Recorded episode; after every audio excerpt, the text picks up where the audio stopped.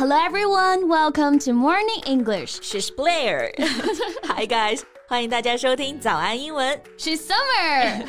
节目开始之前呢，先说一个小福利啊。每周三，我们都给大家免费送纸质版的英文原版书、英文原版杂志和早安周边。大家微信搜索“早安英文”，私信回复“抽奖”两个字，就可以参加我们的抽奖福利啦。这些奖品都是我们的老师为大家精心挑选的，是非常适合学习英语的材料，而且呢，你花钱也很难买到。坚持读完一本原版书、杂志，或者说用好我们的周边，你的英语水平一定会再上一个台阶的。快去公众号抽奖吧，祝大家好运！哎，Summer，作为一个专业的健身人士啊，Is there anything that you won't eat？有什么东西是你绝对不吃的吗？Well, for fitness professionals, they do follow very strict diet. But I eat everything. 没有我们 Summer 不吃的东西啊。没错。那你觉得健身餐里面必不可少的一样食物是什么？ Well, I'm gonna go with beef. 我选牛肉吧。Beef is rich in protein, which can strengthen people's immunity. 牛肉呢，大家知道富含蛋白质，对于健身人士来说呢就很重要了。 Well, I like beef too. It's one of my favorite food. So maybe we can have beef together next time. Well, we can have a steak together, but are you sure you want to have beef with me? 这个梗不错啊。 Beef，我们知道啊，最熟悉的含义就是牛肉了。不过啊，这个单词它可不仅仅是那么简单。It actually has many different meanings. Yes. So, for example, have a beef with someone. 其实不是啊，和某人一起吃牛肉的意思。 yes. So have a beef with someone means to have an unsettled dispute or disagreement with someone. 跟某人啊有没有解决的纠纷？Dispute 表示争吵、纠纷的意思。 Yes. So have a beef with someone 就是呢和某人有过节、有争执的意思。 Right. For example, why does Summer have a beef with me? I'm always nice to her. Summer 怎么就老是跟我过不去呢？我对她很好啊。 So told you I don't have a beef with you. I'll have a steak with you. 诶，不过你发现没有，英文当中好多有趣的俚语啊，都跟食物有关系。是的， 这就让这些俚语变得更加有趣了。那在今天的节目里呢，我们就跟大家介绍一下这些实用又有趣的食物表达吧。我们今天的所有内容呢，都整理成了文字版的笔记，欢迎大家到微信搜索“早安英文”，私信回复“加油”两个字来领取我们的文字版笔记。So Blair, can you think of something right now? Of course I can. That's not difficult at all. It's just as easy as pie. 哎，可以呀、现在这个知识点是无缝衔接。as easy as pie 这个表达大家一定不陌生啊。It's used to mean that something is extremely easy and requires very little skill or effort，就是非常简单，太简单了。 Yeah. For example, we can say the job was as easy as pie. We finished up an hour early. 这个工作啊太简单了，我们提前一个小时就完 成了。 Yes。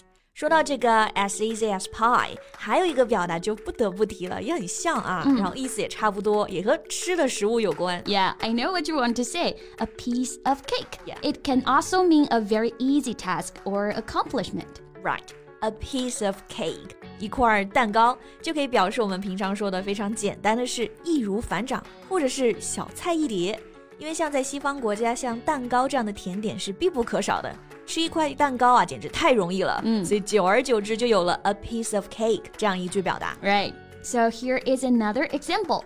Well, I thought I was going to fail the test, but it turned out to be a piece of cake. 我以为我考试要挂了，没想到这次考试居然这么简单。 Right。 哎，贝贝，你发现没有啊？这些和食物相关的表达好像都还挺 easy 的。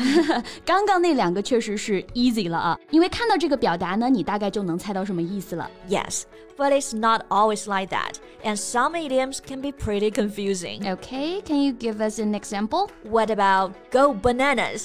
Go bananas，这个也很简单啊，就是去吧香蕉。你是想象自己是只猴是吧？开玩笑啊。 Go bananas 这个表达虽然字面意思不太能猜出来，不过确实呢跟猴儿也有点关系啊。没错，你像猴子看到香蕉啊，就像贝贝看到帅哥。就像 Summer 看到美食 We're all gonna go crazy. ，exactly。所以 go bananas 就相当于 lose your mind or go out of one's mind，表示啊要发疯了，要抓狂了。If you go bananas, you're wild with excitement or worry。 这个发疯抓狂，可能呢是因为兴奋，也可能是因为生气。Right. And also remember to use plural here. Go bananas, not go banana. Right. Go bananas，一定要用复数啊！猴子们肯定也是有要求的，一根香蕉就不至于不至于了。right, right. Okay, so here's an example.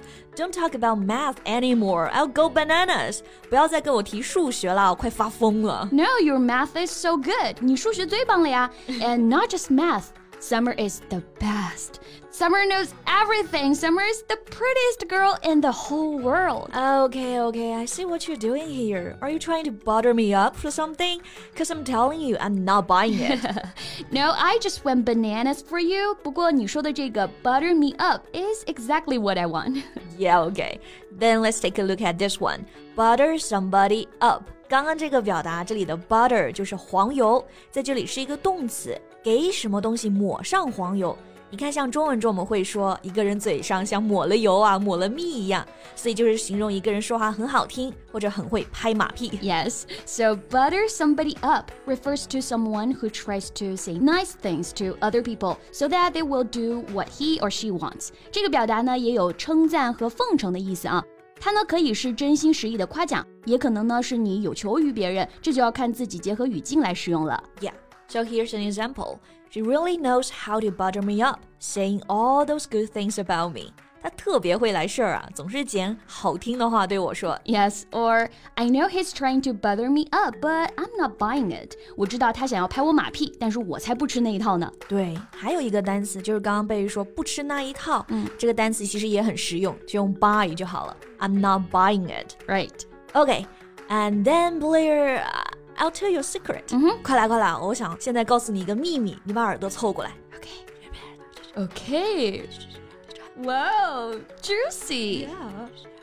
What? I can't believe it. Swear you're not gonna tell anybody. 你不可以跟任何人说啊。嗯，虽然我们当着这么多的听众朋友们说了啊，But you've got to trust me. I won't spill the beans. Okay, okay. 刚刚这个表达很不错啊，值得学习一下，就是 spill the beans。 Right，那这个表达是怎么来的呢？据说在古希腊的时候，有一些社团，他们招收新成员的办法就是让老社员将豆子啊作为选票，赞成呢就投白豆，反对者就投红豆。那如果是装豆子的这个东西突然被打翻了，是不是能通过的这个决定啊就会被泄露出去，那大家呢也就提前知道结果了。所以后来 spill the beans 就有了泄露秘密、说漏嘴这个意思。That's right. So here's an example.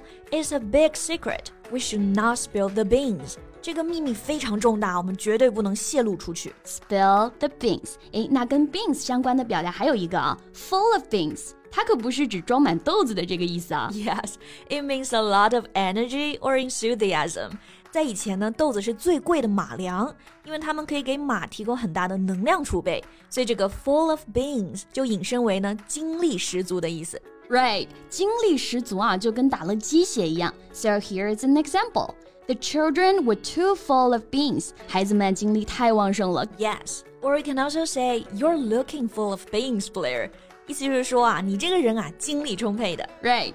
Okay, so today we've talked about food-related idioms. 今天就跟大家聊了跟食物相关的俚语表达啊，你还知道哪些呢？欢迎在评论区给我们留言哦。那我们今天的节目就到这里啦。 最后再提醒大家一下，今天的所有内容都整理成了文字版的笔记，欢迎大家到微信搜索“早安英文”，私信回复“加油”两个字来领取我们的文字版笔记。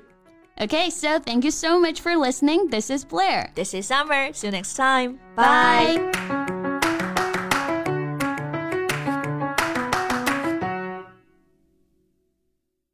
This podcast is from Morning English.